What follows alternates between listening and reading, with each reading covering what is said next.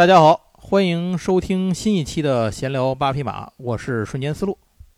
哎，我是杨四郎。那这期节目依然是我们属于远程录音啊，还是天津处于这个风控的状态，尤其是杨总家那个小区还是出不来，所以我们依然只能采用上一期的方式啊，远程来给大伙儿录。仿佛看见了胜利的曙光，呃，仍对然不知道什么时候开门。对，今天天津已经是这七连筛了，所以 所以到底后头怎么样呢，也不知道。嗯，这个情况到什么时候也不知道，大家反正将就吧。这个我们尽量这个是克服困难，大伙儿呢听的时候也尽量克服困难。那就错，哎多说句不好意思吧，大伙儿这多多包涵。行，那咱们这期说什么？那这期说点新鲜事儿啊。这个为什么排除万难也要录新鲜事儿？对，排除万难也得说，要不我憋难受啊。你说不说这不得憋得慌？这期新鲜事儿是什么呢？这期新鲜事儿是咱们也也有抽奖，不算新鲜事儿是吧？新 鲜新鲜，新鲜是吧？咱抽的书万有，新万一有新听众呢？对，咱抽的书以前没抽过，这就算新鲜事儿啊。哎咱先说说这次奖品是什么？这次的奖品是由新兴出版社提供的这个，呃，衡山光辉的《三国志》第一卷，就是这个第一卷到第五卷，就是说它的第一部，相当于。哦一盒，哎，一盒，因为它是按照五本儿一部、五本儿一部这样出的，简中版现在出了，呃，等于一到十，对吧，杨总？对对，然后这个后面什么时候再出呢？具体的时间我估计您肯定想问，但是我们并不知道。对，您就关注一下新兴这边的这个动态就可以。行，那关于买了版权了，我觉得啊，对对对，反正关于这套书对，这这没有就买前十本的，不可能这么干，人人也不卖呀。这 那个关于这本书啊，咱们一会儿会给大家细说一下，因为我觉得这个书本身还是挺有说头的。其实就是最近这几年的事儿吧，应该是说咱们大陆的出版社啊，开始越来越多的、越来越呃频繁的去引进这个日，就是这种日本和欧美的漫画作品。其实这个事儿可能已经有很多年了。但是我的意思是说，它集中大规模的，就是选品特别的，呃广泛，然后这个引进的频率特别高，有很多的出版社都开始去接触做这件事儿，是这最近这些年的事儿。前那个伊藤润二能引进，我已经惊了。是，而且我记得很早以前啊，就是大概说这什么时候，这零一零年前，大概十几年前吧，我记得想买本美漫啊，就是那种正式引进的美漫，都很难找。都除了咱们以前节目里说过的那种老的那种大开本之外，那是更老的啊。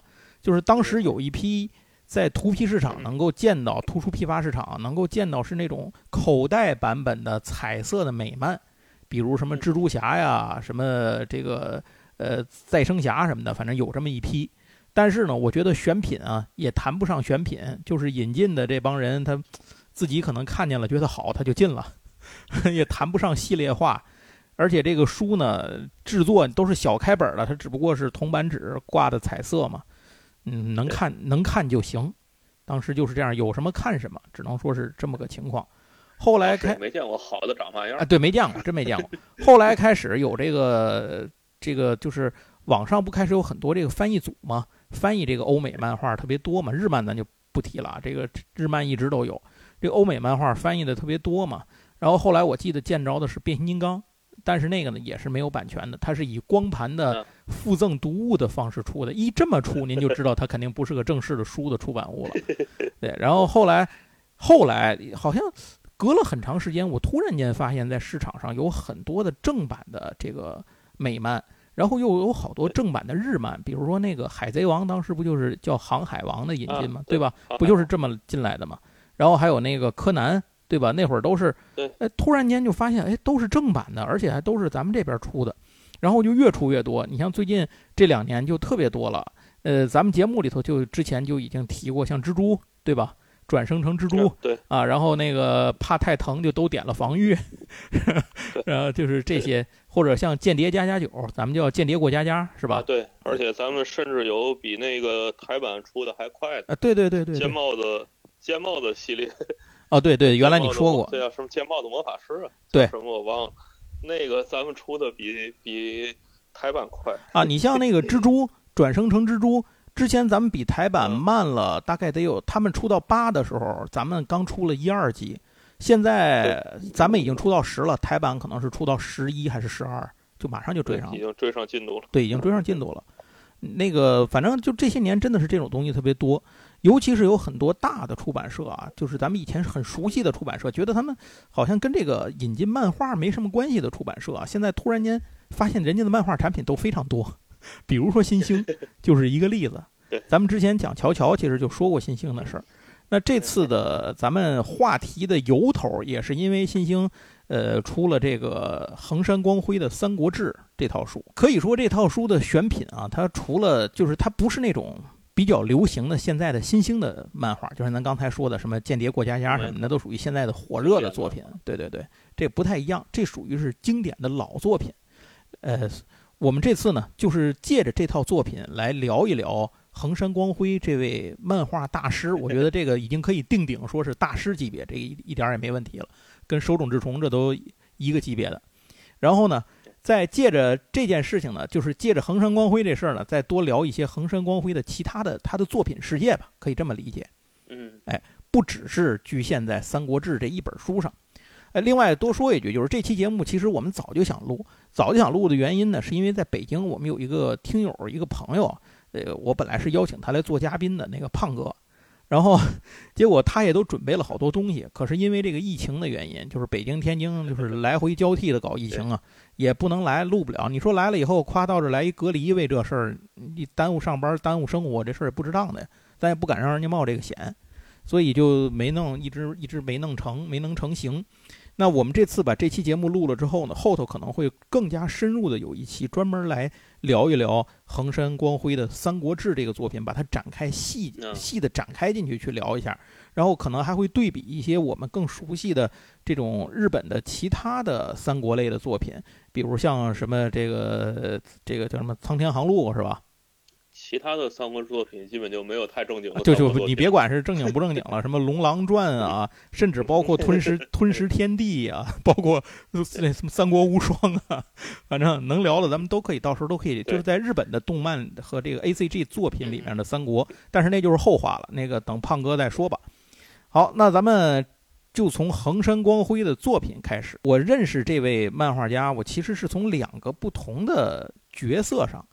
一个就是两个不同的维度上，一个呢是历史类的漫画，就是咱们今天说的《三国志》为代表；另外一个呢是科幻向的漫画，它是日本很多科幻呃动漫作品的某一个类型的开山鼻祖级的人物，比如代表性的让我想起了叶永烈，对对对对，没错。左左手能那个小灵通漫游未来，右手能红墙红墙密室。对对对，对，就是我 我神坛的。我在最早知道铁人密文，是我在最早知道铁人二十八号和最早知道三国志的时候，我都没有意识到这是同一个作者。即使我当时都看到了作者写的是横山光辉，我那会儿当然对这这个人也没有这么熟悉啊。就是过了些年，偶然间也不一个什么原因，让我突然发现，原来这不是一个人吗？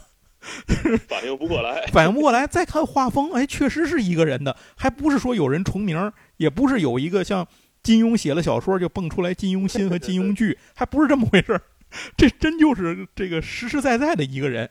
从那儿起，我才知道。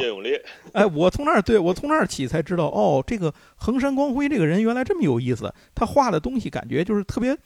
完全八竿打不着的两条线在那儿走，你说就是跟一般的漫画家不太一样。天上一脚，地上一脚。对，真正天上一脚，地上一脚。那咱们这个还是先从《三国志》先说起啊，因为新兴的这次出版的这个《三国志》啊，呃，毕竟是我们做这期节目的原因嘛。其实这个简中版本的十本，我很早以前就拿到了，大概我觉得有俩仨月了，可能我已经拿到了。但我总是想做节目，我至少得把这个书得翻一遍，我得过一遍。因为之前我是没有看过横山光辉的《三国志》的，所以我就想，你怎么也得自己瞧一遍再做节目，对吧？就这一瞧，就瞧出俩仨月来，一来二去的，再加上想总想说等胖哥来一起做这个节目的，一来二去就拖了两个三个月差不多。那首先得说一个事儿，咱们在这期节目开始之前。我发现，在录这个节目之前，在在我跟别人聊这期作品，就聊横山光辉的《三国志》的时候，有一个现象，有一些朋友会把横山光辉的《三国志》和另一部日本漫画家的三国题材作品叫《吞食天地》这俩给弄混了。呃，真的是，我发现了好多人都都容易把这两个弄混。其实这是两个差异非常大的作品。《吞食天地》的作者呢是本宫弘志，而且呢，这两个人的作品的画风啊，也是很容易一眼能看出区别来的。最重要的区别是，这个《三国志》是横山光辉以《三国演义》和日本作家叫吉川英治的历史小说《三国志》为基础，并合并了其他资料之后创作出来的。它的主线内容上还是以反映三国故事。讲述东汉末年群雄割据的这个中国的历史风貌，来作为这个故事的主线基础。就是这个很有意思啊，就是我展开说两句，就是我们小时候看那个玩那个游戏，就最早接触日本，其实是玩三国光荣的三国志系列嘛。对。然后那阵儿呢，在小从小学生之中，就是我们呃初初中了，初中初中生之中呢流流传啊。你看日本人那个《三国志》的那游戏，那个是真的《三国志》，就是 这是那个史书的《三国志》。这都什么流咱们看那些都是演义，不行。你看人家多严谨。然后后来呢，就发现日本人说《三国志》，但是他说的并不是史书的《三国志》。对对对，《三国》《三国演义》《三国演义》是因为咱们的所有的出版物都写《三国演义》，但那个书的全称叫《三国志演义》，所以在日本一般简称为《三国志》。而咱们一般简称为《三国演义》，说的其实还是一本书。然后再往后呢，再长大一点就知道，日本人的那看的那个《三国演义》，其实也不是原著的《三国演义》。嗯。魔改的，其实就是横山横山光辉的这本《三国志》的漫画。对，就是横山光辉的他的这个原型啊，作品的这个他的题材的原型，一个是以中国的《三国演义》，另一个最主要的是日本的，就是刚才咱说的吉川英治的那个小说《三国志》。那个《三国志》呢，就是指的是《三国志演义》，就是 他其实并不是《三国志》正史。其实对三国的印象，更多的是来自于。就是魔这一脉，就是魔改这一脉，魔改之后，在横山光辉应该这么说，横山光辉的这部作品还算改回来了些。啊，对，就是他算是比较往回改的，就是他是一个懂中国文化和懂中国历史的人。不是一个像高桥洋一画足球漫画那样，就是胡胡编，不是完全不懂就来的。就是这个这个横山光辉自己本人确实是喜欢中国传统文化的，就是他对这东西确实懂行，而不是说这个胡沁，这这意思还是不一样的。但即使如此啊，你还是能够看到里头有很多有日式的这种认知和了解下的这种。三国的这些东西也挺有意思的，您可以通过这些地方来看看。对，就是日本人所日本人熟悉三国，其实跟咱们熟悉很多很很多，我们熟悉三国其实是来自于那个电视连续剧和来自于光荣的游戏，其实是一个道理。对对对，他们更多的是来就是来自于横山光辉的这部漫画。没错，在横山光辉这部漫画基本上塑造了日本人对于三国这个。对的印象，对，在横山光辉之前，三国在日本并没有这么大的影响力，但是在横山光辉之后，事儿就变得不一样了。直到今天，这件事儿就是三国这个这个历史的选题对日本人的影响，直到今天。对，你比如说前些日子那叫地位啊，你前些日子不是诸葛亮还还变成那个那个派对咖了吗？对吧？派对大咖那漫画还当主角呢嘛？行，那咱再说一句这个吞噬天地啊。吞噬天地的跟这个横山光辉的《三国志》比起来，它的魔改程度就是应该说，如果说横山光辉这个是百分之十，那吞噬天地呢大概是百分之一百一十，就是这我我基本上个人感觉啊是是这么个意思，可以说是本宫弘志从三国的故事里得到灵感，用三国的人物们创作了一个原创度非常高的故事。呃，国内有很多八零九零后了解这个吞噬天地是通过街机和 FC 的卡带。这个之前我们在聊街机那机的时候，其实多多少少提了一些。有兴趣的朋友可以去翻听一下那期节目。那个游戏是有原作的。对。另外呢，关于这个本宫弘志的这个《吞噬天地》到底讲的是个嘛呢？我们在以前的节目里也说过，在这儿就先不讲了。就是它魔改的程度实在是太大了。呃，总之您就知道这两者之间的区别是非常大的，大家就不要把它弄混了，这是两个东西。我会把这个横山光辉的《三国志》和本宫弘志的《吞噬天地》的图啊，都放在那个喜马拉雅的配文里，大家可以对照着看一下，建立一个直观的印象。然后我相信这样的就一下就能够区分开了。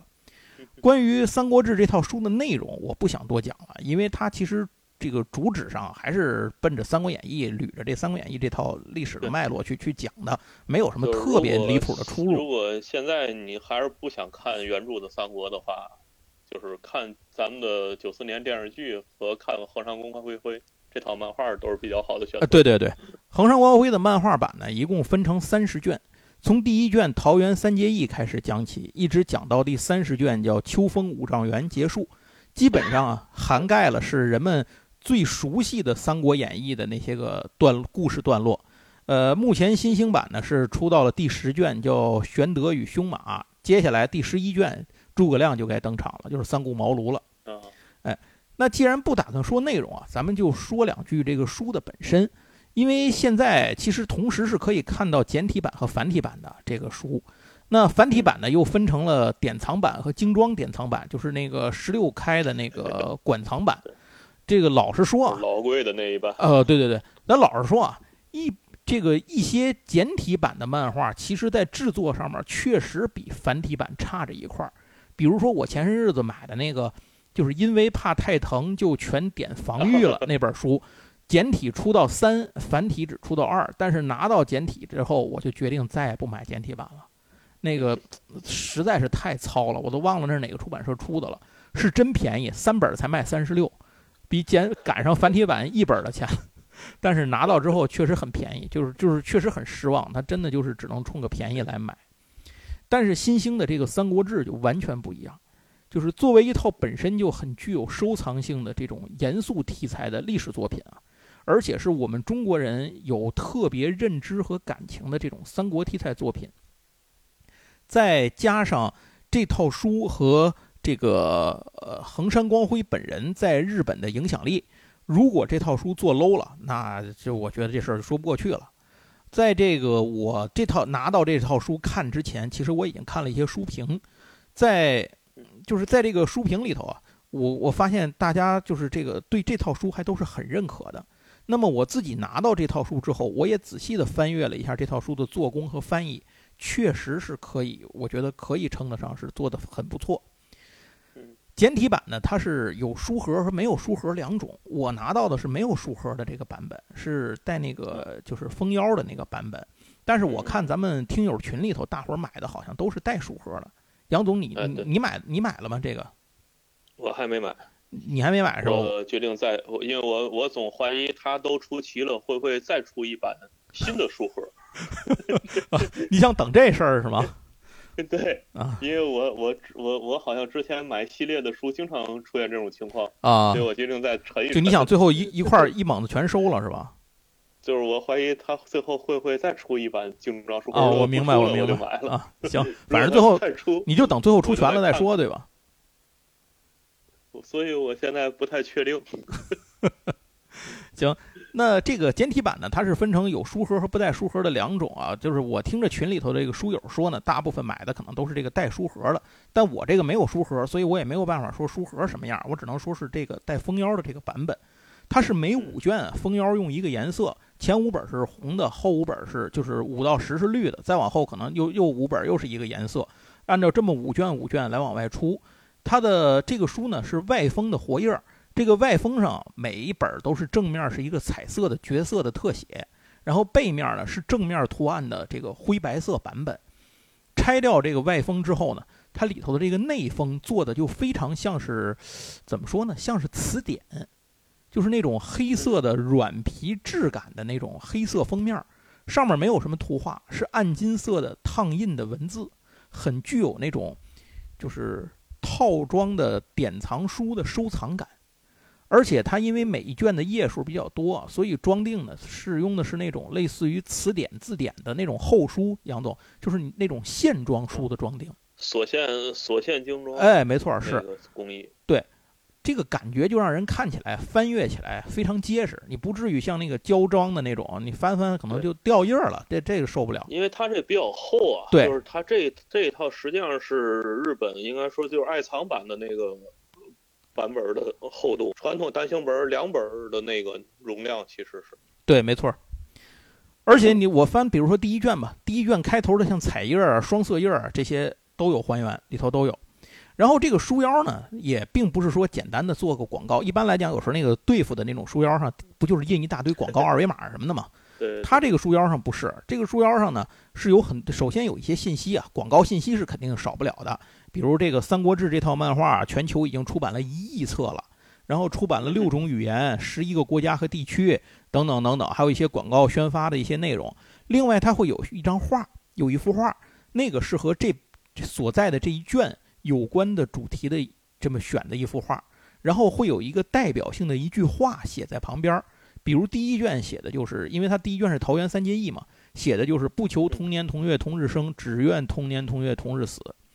所以，如果从这些地方就看的话，就可以发现这套书的这个出版团队其实是很用心的，就是它每一个细节上都不是随便对付你。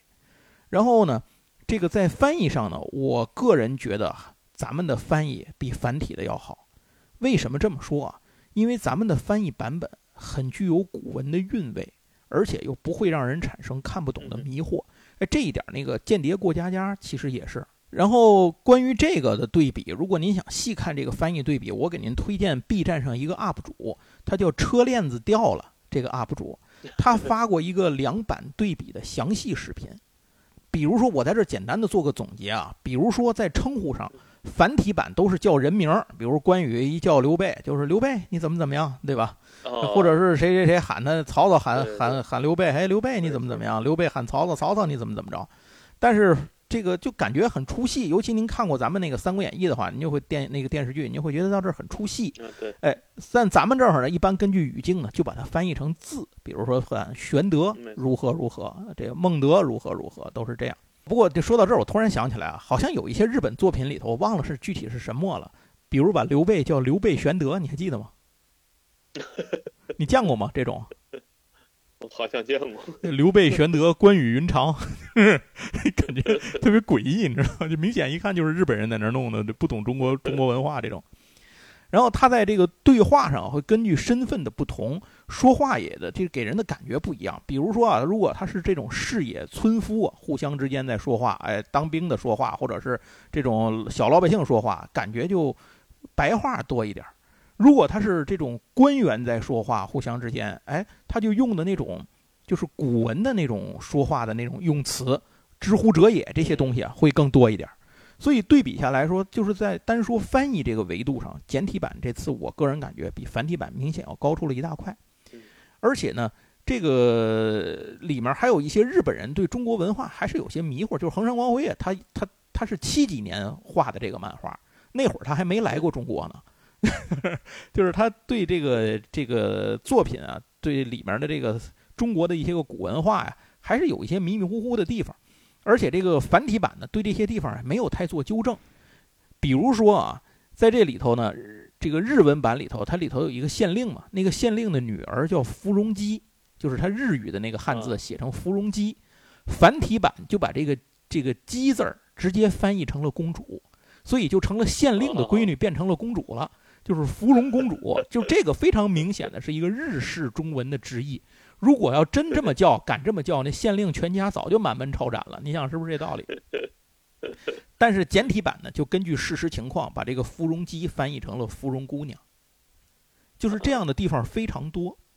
嗯，另外，这个每本书的最后还会有若干页的历史相关知识的补充，或者是对吧？这个特别有意思，或者是一些相关内容的补充和说明。就是这些东西的页数不固定，第一卷好像是八页，后头也有。我翻了一下，好像之前我看好像有四页，有几页的都不太一样。总之都是对这一卷里头提及的一些事情的这个延展和补充。啊，当然了，最后还有一点就是性价比，就是这个价格性价比方面。所以综合来讲，我觉得，呃，《三国志》这这个这套漫画，如果您看的话、收的话，我觉得简体版非常好。简体版唯一只有一个让我觉得稍微有点遗憾的地方，就是开本有点小了。哦，嗯，如果开本能再大一些，就更具有收藏感，这个可能就更好了。会不会以后他也出一个布面精装？哎，我操，这 不好说。那那套太牛逼了，那套咱就不说了。繁体版还有一个特别 特别贵的一套特别牛逼的馆藏版，就是那个十六十六开馆藏版。那个东西就是已经超出了平时买书的范畴，三百一本，对，三百一本，买那个自制自制书的价格，买那只为也不是很贵啊。对你买那个只为收藏，肯定不是为了你看着玩的，所以咱在这就不说了。您要是为了收藏呢，多少钱也不算高，对吧？要要跟自制书比呢，这个还是正版出版物的 啊，对对，没错，这还是正版出版物。行，那咱们说完《三国志》这套书之后啊，咱们就借着这套书来说一说它的作者了，就是横山光辉这个人是个什么样的人。横山光辉呢，出生于一九三四年的六月十八号，他其实就比手冢治虫小一点儿，跟手冢治虫算一辈儿的人。你想，手冢治虫是二八年的，还有那个谁，像赤冢不二夫。还有千叶彻弥、水木茂，他们这些人都是二十年代。水木茂可能岁数大，水木茂参加过二战。水木茂，水木茂是二二年的，应该是稍微大点对，稍微大点剩下二战的时候也不大啊。对呀，他他那会儿是那个青年少年兵嘛，被被弄去的嘛。对。然后那个这个里头就是像手冢治虫算最大的，应该如果不算水木茂的话，刚我说的这些人，他二八年的。剩下的这波人，横山光辉啊，什么赤冢不二夫啊，千叶彻弥，这都是。三十年代的这一批，他就他们全是三十年代的。横山光辉的本名叫横山光照，他出生在神户市啊，中学和高中都是在神户本地念的，神户市立太田中学和神户市立须磨高等学校。和很多漫画家一样，横山光辉也是从小就喜欢漫画，喜欢随手涂鸦。但是呢，在那个时候，漫画的环境远远比不上后来这个。什么少年 Jump Magazine 和这个 Sunday 三强鼎立的这种黄金时代，当时能够选择的范围和社会对漫画的认知程度都非常有限。在上了高中之后呢，这个横山光辉看到了手冢治虫的作品，就是呃科幻三部曲之一的大都会。这个作品啊，对这个横山光辉的影响非常大。也导致横山光辉呢，在高中时期就开始自己画漫画，向这个漫画杂志去投稿。当时他投稿的对象主要是那个《漫画少年》这本杂志，也零零星星的连载了一些他的小作品，就是那种几页的那种小短篇。可是呢，没有什么突破，就更没有什么名气了。这件事上，只能说是自娱自乐。那虽然梦想中的机会还没有来临呢，但是横山光辉一直在默默的为此努力，这也是他后来能够这个呃成名立万的一个重要的原因。高中毕业之后呢，横山光辉像当时很多日本人一样步入社会开始工作，而且并不是去画漫画，他是在神户银行，就是今天的三井住友银行当职员。哦，哎，三井住友现在很有名的银行。这个对对，在那儿当在那儿当职员，大财阀之一。对，此后呢，他也在电影公司的宣传部做过这个工作人员，但是在整个这一段时间里，就无论他是在银行工作还是在电影公司工作，他都坚持用业余时间一直在画漫画，就没有把这个事儿放下。到了一九五四年，他画出了一部短片，叫做《魔剑猎剑》，得到了手冢治虫的直接的好评。可是这个时候，横山光辉也遇到了一个问题，就是他朝九晚五的工作已经成了他画漫画、成为漫画家职业道路上的一个障碍。人的精力毕竟是有限的，于是横山光辉也面临了必须做出重要前途抉择的时刻：是继续稳定的工作，只把漫画作为一个业余爱好呢，还是真的全身心的投入到漫画这个前途未卜的新事业里？但是要彻底断了自己安稳生活的退路呢？横山光辉毫不犹豫地选择了辞职，在递交辞职信之后，他开始正式为成为一位漫画家出道而拼搏。皇天不负有心人，很快他就迎来了机会。在一九五五年，大阪本地有一个出版社叫东光堂，刊登了横山光辉的处女作，叫《无音剑》，就是之前在那个漫画少年上登的那些小短片，那些就不算了啊。就是这个正式登了他的一个一个作品，杂志上叫《无音剑》。二十一岁的横山光辉算在职业漫画家生涯上迈出了第一步。不得不说，横山光辉是一个非常努力的人。在他出道的头一年，也就是一九五五年的这一年里，他画了，比如说有《白百合物语》《黄金都市》《海流发电》《蜘蛛岛冒险》《月笛星笛》等十多部作品。主题涵盖冒险、科幻、忍者、剑客等许多类型，并且这个势头在五六年的时候有增无减。在全年当中啊，横山光辉开坑绘制的中长短篇漫画将近二十部。这个里面呢，呃，有一个特别牛逼的，就是这个横山光辉的成名作。当然，这是咱们一会儿就会说到。在横山光辉出道的时候，他赶上了一件事儿，日本动漫领域应该说是都赶上了这么件事儿。就是在一九五二年的时候，手冢治虫创造出了阿童木这个前无古人的机器人形象，开创了一个全新的漫画门类——机器人漫画。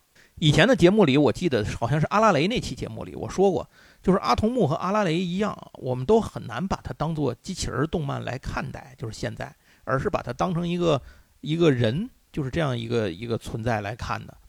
但是事实上，在当时，日本人看到阿童木这个采用核动力驱动、拥有十大马力、七大神力的这个机器人少年的时候，是非常震撼的。阿童木里面呢，也有各种关于超级机器人、未来科技、超级技术之类的构想和描绘，更有机器人之间的对决出现。这就是日本第一次掀起机器人科幻题材漫画的这么一个浪潮。从银行辞职之后，横山光辉靠什么生活呢？他就是靠投奔手冢治虫，给手冢治虫当助手，绘制铁臂阿童木，这是他的一个主要的收入。啊！但是谁都没想到，这个之后给机器人科幻漫画能够再添一把火的，就是这个正在当助手的横山光辉。一九五六年，还是机器人画的比较多。对，没错，是一九五六年。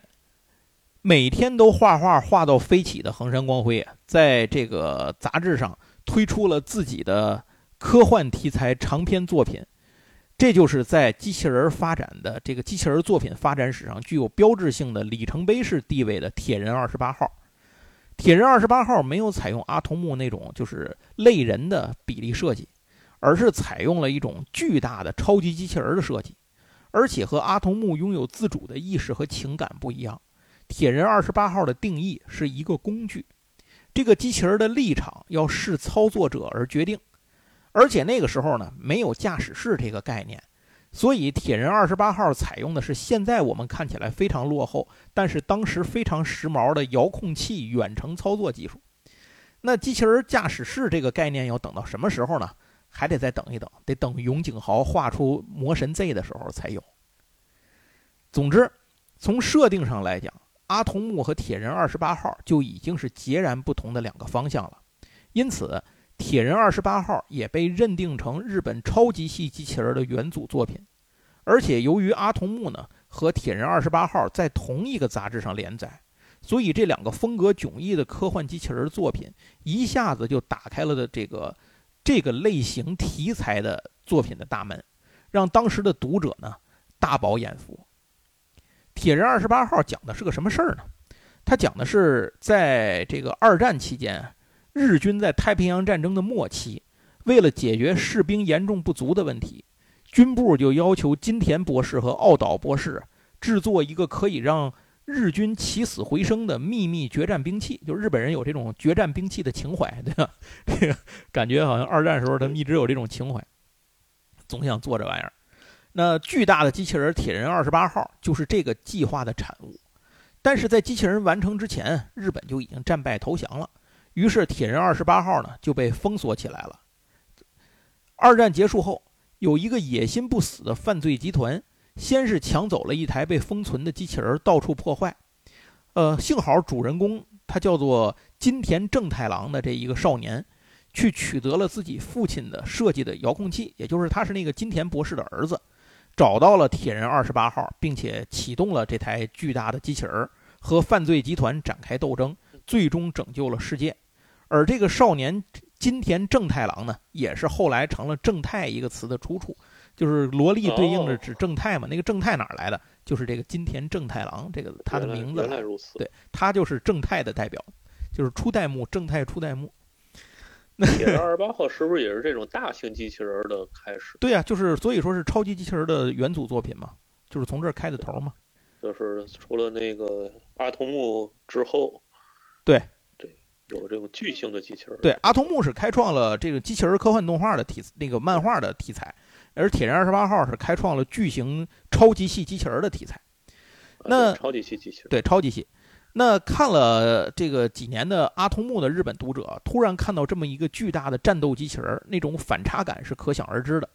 漫画一问世呢，立刻大受欢迎，而且由于太受欢迎了，所以在一九五九年，铁人二十八号就推出了广播剧。一九六零年拍了真人特摄片儿，一九六三年拍了动画片。而且因为铁人二十八号的动画在筹备阶段就有充足的资金。投资就是这个跟阿童木不一样，那个重制作呀，手冢治虫的重制作公司经常是为了维持这个重制作公司的资金的收入和来源。咱们在讲那个小飞龙那期的时候讲过，就是他得靠手冢治虫自己玩命的出去画画、接别的活儿，挣钱养活自己这公司。但是这个铁人二十八号的制作，怪医黑杰克就是这么来的。对对对对，但是怪医黑杰克那会儿重制作都倒闭了。他倒闭之后做的关那那个 黑倒闭之后，他为了还欠账，对对，我他他欠了一个得得画这个他欠了债，他欠了一天文数字，最后债还的还完了之后说可以不画，编辑终于告诉他可以不画了，立马就结束了。去他大爷的，就不画。那会儿手冢治虫真是欠了一个天文数字的债。这个铁人二十八号就不一样了，他在动画的筹措阶段啊，就有了充足的投资，电通与日本电视公司出钱拍摄。虽然比阿童木的动画晚了十个月，但是有一种后起之追的势头。很快呢，就跟阿童木一起成了儿童电视动画片中的两大巨头。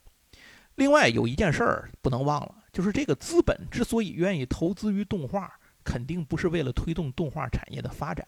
这种狗屁理由呢，就是说给人好听的，只有傻子才信。唯一的理由就是为了挣钱。那动画片本身呢，它并不会挣钱，它是烧钱的。他怎么挣钱？靠的是动画来带动各种周边产品的销售。这个咱们听咱们节目的老听友一定已经听过无数的例子了。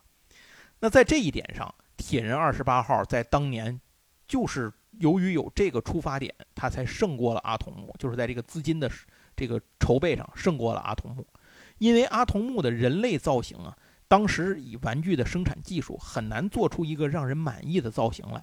尤其是阿童木那个少年的五官很难做的具有这种，就是让你看起来具有人的这种感觉，这个当时的技术做不到。但是铁人二十八号就不一样了，它是一个机器感十足的机器人，做成玩玩具就是天作之合。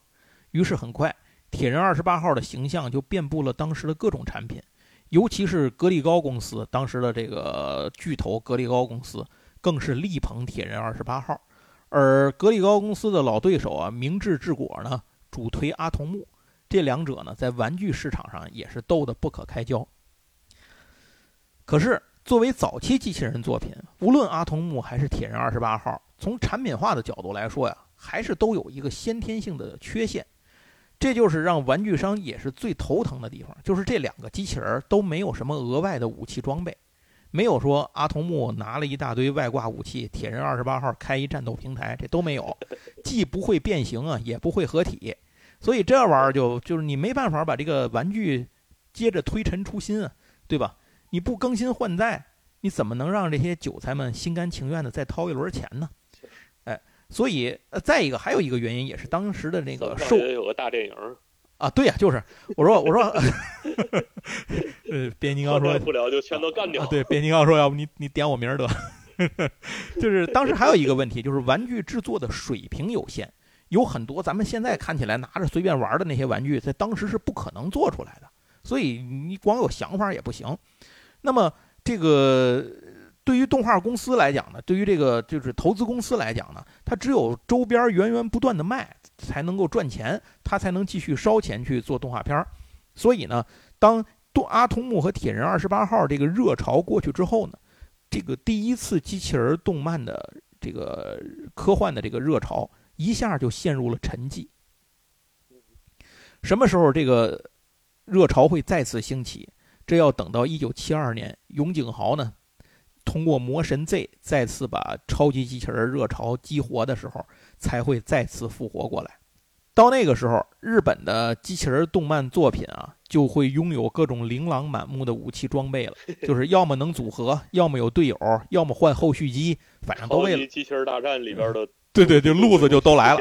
对，反正就是为了卖玩具呗。你比如像什么魔神盖塔，对吧？咱熟悉的这个什么无敌泰坦三、斗将戴莫斯、百兽王，啊，这些就是都是这样，没有一个例外。包括横山光辉后来创作的六神合体也是这样，啊，对对对，也一样。这个一会儿咱们会说到，这些都是后话了啊。总之，铁人二十八号就让横山光辉从一个毫无名气的漫画新人一步登天，成了名震日本的这个行业大佬，而且和手冢治虫用断代骑士开创了少女漫画这个就这个门类一样，横山光辉呢在创作上也是一个多面手。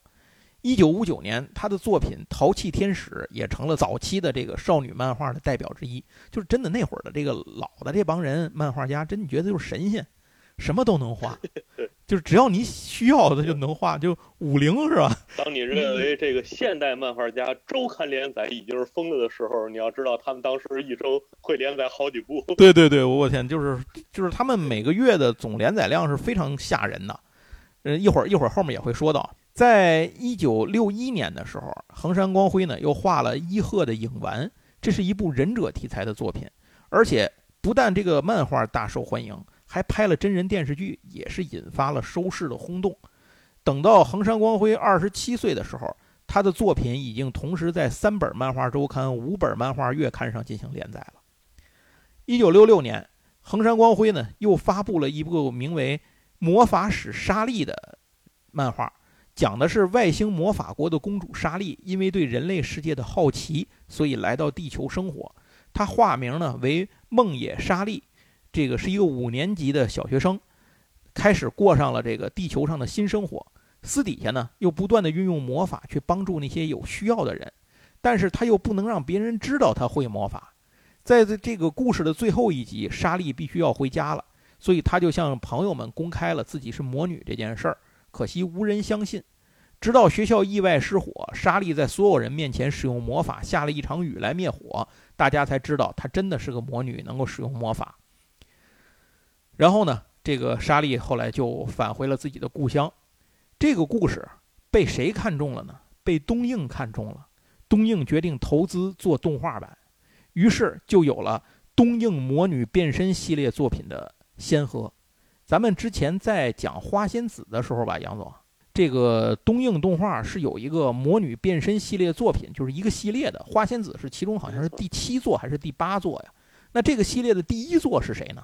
就是这个魔法使莎莉，就是从横山光辉开始了，而且特别有意思的是，这个魔法使莎莉的第一部，它是它有两部，好像是它的第一部动画前十七集是黑白的，但是呢，做着做着发现这个制作组发现这个呃，就是东映啊，他发现日本当时这个民众老百姓家里头彩色电视机已经开始普及了，所以在一九六七年的时候，这个上半年的时候，呃，也就是从第十八集开始。魔法使莎莉变成了彩色动画，就是它，它本身经历了一个黑白和彩色电视播放制作技术的一个变革，就是在一部这一部作品里体现出来了，这也是个很有意思的事儿。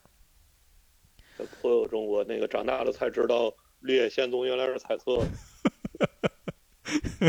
对，到了一九六七年，横山光辉在《希望生活》杂志上开启了自己漫画生涯，呃，一个新的阶段。就是在科幻机器人和冒险题材这些个传统题材之外，另一个主要题材的这个选题，也就是长篇历史题材作品的第一部，您认为是不是《三国志》呢？并不是，是《水浒传》。就是横山光辉没少画中国题材的东西。对对对。说到这儿，可以说一句了。就是这个横山光辉和中国的联系是非常密切的。他本人其实和当时日本很多动漫的从业者一样，都是左派嘛。就是他左派运动的这一派最终是失败了嘛。但是里面的当时在闹的，就是学运上闹得比较严重的这个很多人呢，就是这个左派的这些个学生呢，因为受到了主流社会的排挤，受到资本的排挤，他们没有什么地儿可去。然后呢，同时政府又不愿意，他们日本政府又担心他们在社会上闹事儿，因为当时当时还是挺猛的这帮人。就想看他们有什么地方能安置他们。当时这个动画行业好像是刚刚兴起，需要大量的这种就是新的这种这种劳动力吧，咱可以这么说，就是能够进到这个行业里头来。而且它是一种文化新的文化表达的一个平台，所以就吸引了好多这样的学生，就是在社会上失意的这些学生加入到这个行业里头来。所以也导致这个整个这个行业基本就是一个非常偏左的这么一个情况。嗯，当时的很多人，比如说像手冢治虫也好，包括这个横山光辉也好，包括你像宫崎骏他们啊，这就是日本学运这件事情，导致整个日本动漫当时的动漫行业里头的相当多的一些人，不是说所有人啊，相当多的人呢，其实都是这种就是左派的这种这种人士。这里面的很多人呢，就是比如说横山光辉啊，他们，呃，就是对中国的态度其实属于这种比较友好的，大家大概可以想象的这一点。横山光辉呢，他自己除了画漫画之外呢，最大的爱好就是读书。他家里头呢，据说到处都是书，而且放的特别乱。可是他本人呢，就非常清楚什么书在什么位置，就属于你要哪本书，他都能告诉你去哪儿拿的那种。这其中又以各种历史书籍为主。横山光辉对中国历史和中国古典名著更是充满热情啊！这也是为什么1967年的时候《水浒传》会诞生的一个原因。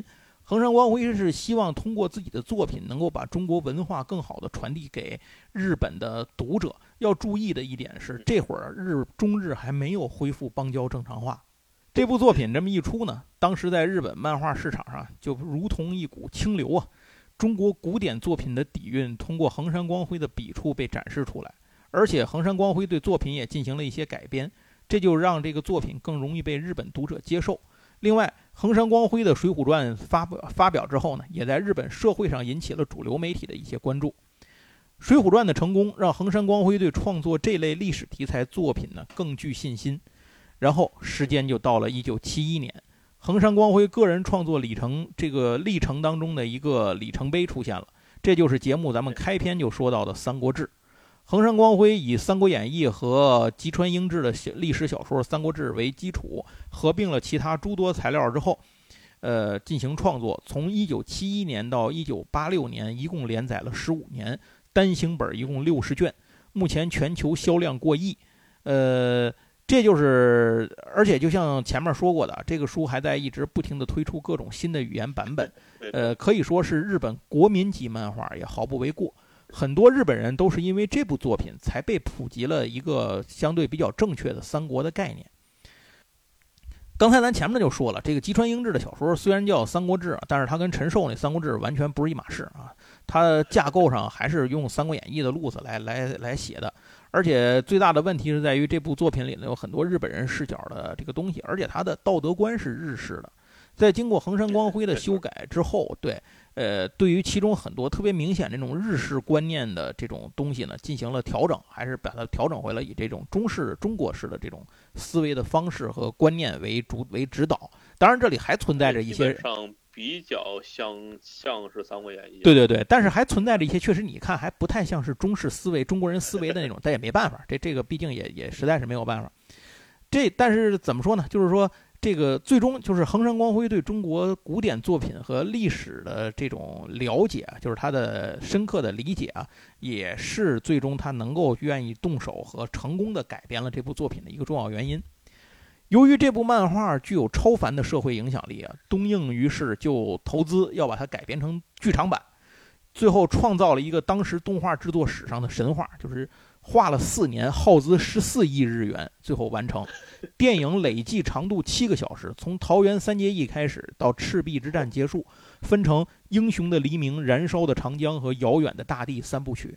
那最后东映做的这三部动画呢，也不负众望。获得了日本动画界的最高奖项——动画金座奖。为了制作这三部动画，当时呢，制作者参考了中国历年来的三国人物的这种绘画方式。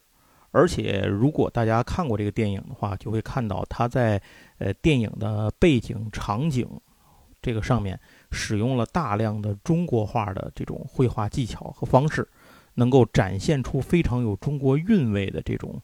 呃，宏大的自然景观和这种场景，非常的感人。为了能够营造出这种真实的中国风格，他的制作组的成员呢，曾经多次赴中国各地进行实景的取景和取材，并且有专人来负责对时代和事件进行考证。呃，他的音乐方面也是非常精彩的。找来了中国的音乐家演奏古筝和二胡等这样的中国传统乐器进行配乐。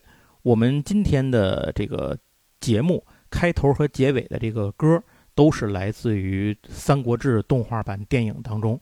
呃，大家听的话可能会非常耳熟。这个曲子其实在很多地方都被使用过，只是咱们平时不知道这个曲子的出处是哪儿。其实就是出自于《三国志》的这个电影，叫做《英雄的黎明》。说到这个《英雄的黎明》这首歌，可以多说一句啊，因为可能听着耳熟的一个重要的原因是，之前在李若彤的那版《神雕侠侣》里面听过这首歌，那个其实就是跟呃日本买的这个版权使用的。他最早的创作呢，就是为《三国志》这个英雄黎明创作的主题曲。那他是谁创作的呢？他是日本作曲家，叫横山晶儿。这位作曲家呢，已经于二零一七年的时候病逝了。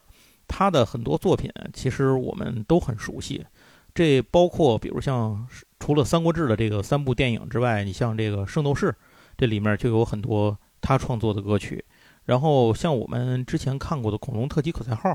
那个里面的这个歌曲也是他创作的。其实从这一点上来讲，我们对这位作曲家的作品呢，并不算陌生。在九一年的时候，东京电视台呢又把它改编成了动画片儿，名字就叫《横山光辉三国志》。这个在 B 站上可以看到，是开了日本三国动画连续剧的先河。动画版的对漫画版，这个复联四分成上下播。这都是人家玩剩的，对。那动画版呢，对漫画版进行了一些丰富和补充，让很多角色的行为变得更加合理。比如说，赵云为什么对刘备心悦诚服，不愿意这个奉公孙瓒为主啊？这个这个在动画里面描写的，就是这个人物的他内心的这种这这个想法就更加丰满了。而且动画版呢，还增加了一些女性和儿童的角色，这可能是为了考虑到它这个动画定位的原因吧，加大了女性角色的一些戏份。另外，日本人似乎都对诸葛亮有一种非常执着的崇拜啊。动画版《横山光辉三国志》也是在诸葛亮这个角色上增添了大量的笔墨细节，有意突出诸葛亮的角色地位。而且很有意思的是，动画里头对一些所谓的妖术和道法都做了科学的解释，比如说诸葛亮借东风是怎么回事啊？这个 都从科学的角度做了讲解。同样，在一九九一年，五十七岁的横山光辉凭借着《三国志》获得了第二十届日本漫画家协会优秀作品奖。在二零零四年呢，又获得了这个奖里头的，也是这个呃日本漫画家协会的这个。这个一系列评奖里面的文部科学大臣奖，咱们给大家说一下这个奖项是个什么事儿啊？咱很久好像没有说过日本的漫画奖的事情了。日本漫画家协会奖是，呃，日本漫画家协会为了提升日本漫画界的发展和表彰优秀作品，于1972年创立的一个奖项。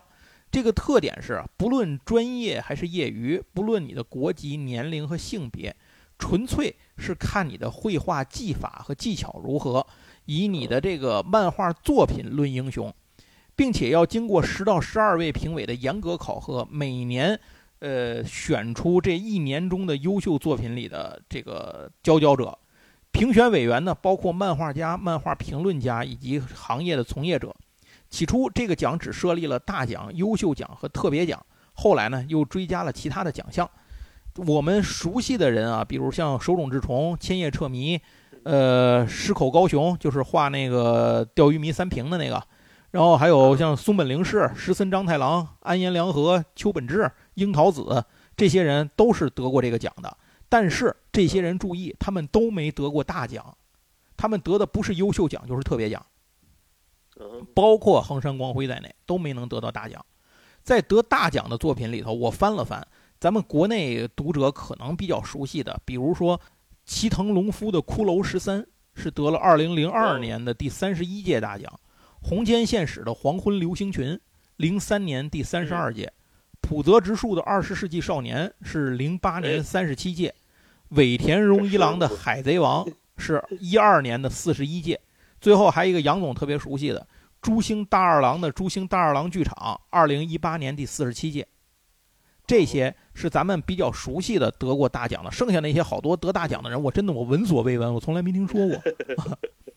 另外啊，这个还得说一下，横山光辉当年得那个就是九一年，他不是得了优秀奖吗？这个优秀奖不是只授予一个人，他是多个。当年和他一起得优秀奖的还有一个漫画家，我相信咱们的听友十之八九都知道，就是郑问。哦，郑问当年的得奖的作品是《东周英雄传》，哎，得的这个奖。那么刚才咱说了，他一开始这个奖项啊，它是只有这个大奖、优秀奖和这个特别奖嘛。后来呢，在九零年的时候，这个协会应文部省当时叫做文部科学省的请求，增设了文部大臣奖。那个时候叫文部科学大臣奖，就是这个衡山衡山光辉后来得的那个奖。这个奖呢，一直颁到现在。这个文部大臣奖是干嘛的呢？它是一个终身成就奖，是针对某位作家的全部作品颁发的。嗯也就是说，你如果得了这个奖，等于是这个文部省承认这位漫画家全部作品极具价值。得这个奖的人，除了咱们今天的主角横山光辉之外，我们熟悉的像手冢治虫、藤子 F 不二雄、藤子不二雄 A，还有像永井豪、竹宫惠子、石森章太郎、赤冢不二夫、水木茂这些人都得过这个奖。衡山光辉在领奖的时候，就是九一年他领奖的时候，他在他就说啊，他说就我自身而言，历史是一条源远流长、永无尽头的大河，我们确实生活在当下，无论如何也无法穿越时空去往那遥远的过去和未知的彼岸。但正因如此，我们才要在梦中追寻，寻找那些重要历史所失去的珍贵环节。在《三国志》之后，衡山光辉也确实还是在延续着自己严肃历史题材作品创作的这条主线。之后呢，像《史记》，这个《史记》好像现在也可以买着吧？也是有正在出是吧？还还是刚出了，还是什么情况？呃，最近再版了，应该是繁体版、简体版还没出，对吧？简体还没出挺好啊。买的。然后像《楚汉英雄传》《成吉思汗》《殷周传说》等等啊，中国历史题材的漫画。然后他还画了日本历史题材系列，这包括像德川家康、织田信长、伊达正宗、武田信玄、丰臣秀吉等等等等哦。，嚯，这一套他这个系列要想凑齐了可不容易。我在 B 站上看有一个大哥凑齐了，这里面好像是织田信长、德川家康还是谁，反正有这么几个，就特别难买，就费老劲了买着。而且他因为这个漫画吧，就是最近这几十年没再版过，他都得淘那之前的老的，就是大然之前，再往前好像是那个年代的那那阵儿出过。对，那衡山光辉就是甚至不知道它是正版还是盗版啊，。对对对对，是正正正版，好像最后是论证一下还是正版都是。那衡山光辉之所以后来会在日本漫画界有如此重要的地位啊，他这些历史题材的漫画是功不可没的，尤其是他的一系列中国题材的历史漫画，在日本读者中打开了中国传统文化的一扇大门，并且也是他个人作品的一个巅峰。日本直到今天存在的这种三国热啊，一个重要的直接原因就是衡山光辉这个人。一九七二年中日邦交正常化之后，作为文化行业的代表之一，衡山光辉也访问了中国。网上有一张照片，就是周总理亲自接见衡山光辉的一张照片。在中国的时候，衡山光辉还专门去看了连环画，从里面去吸取绘画创作的灵感，并且请东国中国的读者来看他的《三国志》，听取大家的意见。呃，横山光辉和手冢治虫等这样一批日本漫画家啊，这个老一辈的日本漫画家，为当时增进中日友好、促进两国之间的文化交往和往来，做出了积极的贡献。这跟现在你说画英雄学园那帮是完全不一样了哈。说完《三国志》，咱还得把时间再反驳回去，退回到一九七一年。在这一年，除了衡除了《三国志》之外，衡山光辉还在画另外的其他的作品，比如他在不定期的连载一部科幻题材作品，这个也在咱们以前的节目里说过，叫《巴比伦二世》。这个故事讲的是五千年前，外星人巴比伦因为太空船故障到了地球，他呢就以这个超越当时地球科技水准的这个能力，还有他自身的超能力啊，说服了地球的权贵，帮助他一起建造巴别塔，能够联系自己的母星啊，把自己能够救回去。结果呢，这个因为一时的疏失呢，却让这个塔呢在快完成之前啊又毁了。所以他最后死心，就跟地球人结婚了，就留在地球上，并且将那个毁坏的巴别塔和里面的这个技术成就啊，托付给自己的直系的后代。以他太空船上的机器做出了三个不同功能的超科技的仆人，来寻找这个未来可能诞生的和自己具有同样超能力的子孙。在五千年后，中学生十五岁的这个中学生山野浩一，这个山野浩一这个姓啊，他在动画版什么的各个不同的重置版本里的姓都来回改，也不知道图个什么，就是每次都不一样。这个山野浩一呢，继承了超能力的体质，所以就被巴别塔的那个电那个侦测信号给侦测到了。但是他自己并不愿意成为巴比伦二世，可是呢，他自己确实也是拥有惊人的智力、体力和各种超能力。呃，另外在得到了三个仆从的这个支持之后呢，开始同巴比伦后裔想要征服地球的邪恶帝王约米进行战斗。那这部作品为什么要在这儿我要细说一下？是因为这个作品和我们以前呃闲聊八匹马宇宙曾经介绍过的另一部作品啊，这一位漫画家有过有这么一个关联。那位漫画家笔下的主角之所以爱穿高校学生的校服，就是因为他小时候看《巴比伦二世》的时候，觉得这主人公山野浩一穿着学生装特酷，所以他让自己的主这笔下的主人公呢也穿上这身衣服。那在这儿就留个问题啊，各位还记得这位漫画家是谁吗？是吧？以及他那部作品的主人公就是受到《巴比伦二世》影响的那个作品是什么？然后欢迎在评论里呢告诉我们。咱们来个小小问答。一九八一年十月二号，横山光辉另一部极具影响力的科幻作品登场，就是《六神合体》。这是一部 TV 动画，它的改编原型是横山光辉的漫画《马尔斯》，呃，改编的幅度是非常大的，就基本你就理解成是俩作品就好。动画一共六十四集，咱们国内呢，在九四年到九五年的时候播放过台译版，就是台配版本，但是我不知道当时有没有播全，这个因为我没有看。所以，如果有朋友有印象、有有这对这事儿有记忆的话啊，还请留言告诉我们。故事讲的是公元一九八二年，从宇宙上飞来了六个神秘的光芒，降落到地球上。这六个神秘光芒呢，是拯救地球的新希望，六个守护机器人儿，也是主角明神武的故事的起源。他的故乡呢，是侵略全宇宙的邪恶帝王祖鲁的驻扎星球，就是吉森星。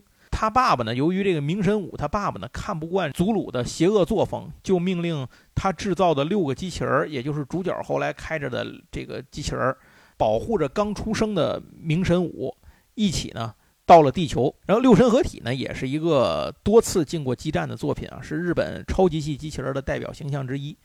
呃，但是我个人对六神合体其实我不是那么爱看，为什么呢？因为这个剧情太悲了，就是他太虐主角了。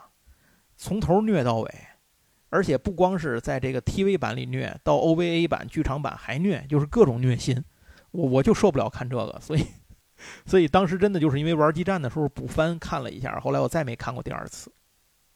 据说《六神合体》播出的时候啊，他还意外的获得了很多女性观众的喜爱，因为它里头包括这个呃男主角在内，还有还有这个反派的一些角色，反正有有这么几个角色啊，这个呃很受女性观众的欢迎。因此呢，也成了一个拥有大量女粉的超级机器人动画。然后，一九六七年的时候，横山光辉还发表过一个叫做《铁甲人》的这个漫画。在二零零七年的时候，以老铁甲人为原型改编了一个新的动画片，叫《新铁甲人》。其实咱们有另外一个翻译，可能大家会更熟悉，叫《大铁人》。这个故事讲的是男主角叫草间大作。乘船在返回日本的途中，与海上遭到怪物的袭击，船就沉了。草间大作呢，漂流到附近的荒岛，结果发现这个岛上是外星人这个领导的一个犯罪集团的叫 B.F 团的秘密基地。草间大作就和就就在这个秘密基地里头呢，就是这个呃，发现了一台的智能型电脑的巨型机器人，就是这个大铁人，也就是铁甲人。这草间呢，就用手表型的。操纵器用自己的声音启动了这个铁甲人，从此呢就成为了铁甲人的操作者。从这儿可以看出来，这也是具有早期超级机器人的这个特点，就是没有驾驶室，驾驶员是在外头的。铁甲人进过我印象里进过好几次激战，而且他也是拥有这个，比如说老版本、新版本，还有这个什么 OVA 版本等等多个版本。故事情节呢也都不太一样。其中在激战里头，大家比较熟悉的应该是那个铁甲人地球静止之日。这个呢，就是以这个老铁甲人为原案啊，加上一些其他的漫画中的作品做的一个 OVA，大概是在九二年到九八年之间，一共发售了七集。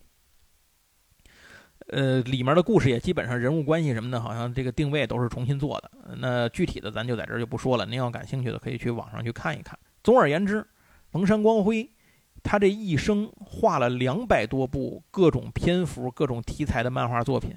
是一位非常高产的漫画家，如果有朝一日，什么时候要是这个哪个出版社想不开了，想出这个横山光辉作品大全集的话，我估计这是一笔巨款才能买下来。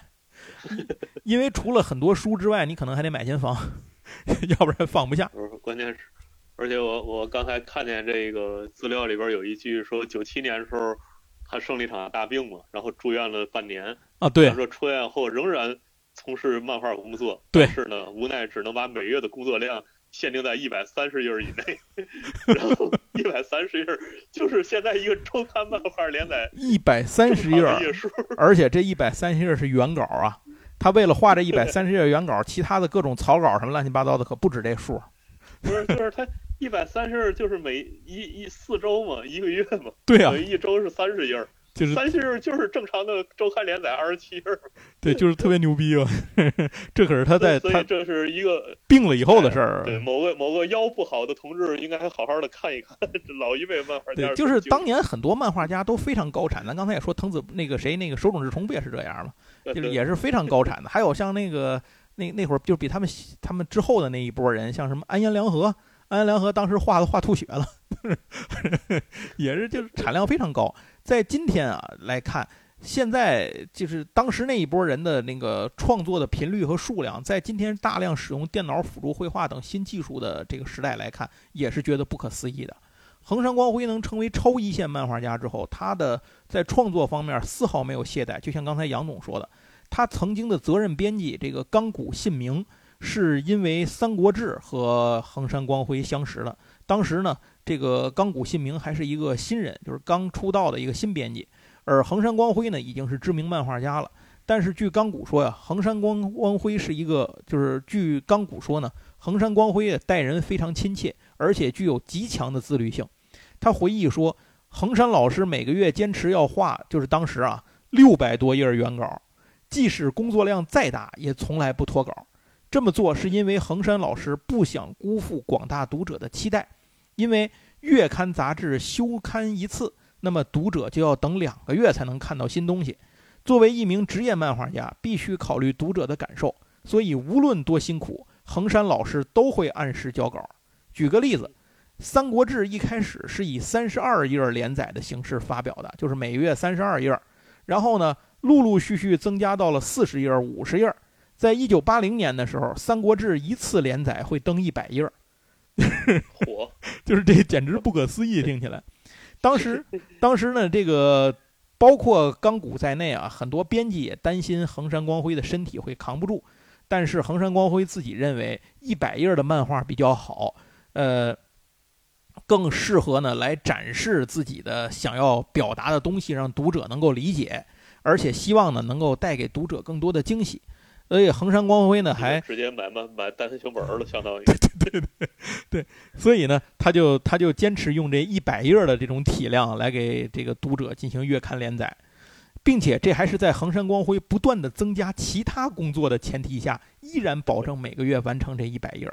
在十五年的连载期间，他只停更过一次，那一次是为了画《水浒传》的外传，实在是没有时间画这个了，停了一次。这个成就现在让。看起来依然觉得是不可思议。九七年就是刚才杨总说的，横山光辉怎么了？他是接受了心脏和肺癌的手术，那这可不是小手术，是心脏和肺癌手术，真的大手术，真的大手术。恢复了之后就立刻投入到漫画创作当中来，就是刚才说的杨总说的那个创作。在二零零一年，他因为骨折行动不便，开始长期在东京都丰岛区自己家里面疗养。这个。作画呢，才算是基本上这个工作量才算停下来。然而，二零零四年四月十五日晚上十点半，不幸的事情发生了。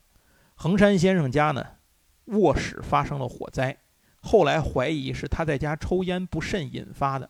火势蔓延很快，但是横山光辉因为骨折后行动不便的原因，未能及时逃离，被严重烧伤昏迷不醒。送医后，那个抢救未果。于二十二点在日本大学医学部附属板桥医院去世，享年六十九岁。当时同在横山家的他的妹妹呢，也被烧伤，但是幸亏呢是保住了性命。就这样，横山光辉呢以这样的一种方式呢突然去世了。在他的当时的作品呢，是以中国《封神演义》为题材创作的，二零零一年完结的一部作品，叫《殷周传说太公望传奇》，成了横山光辉最后的遗作。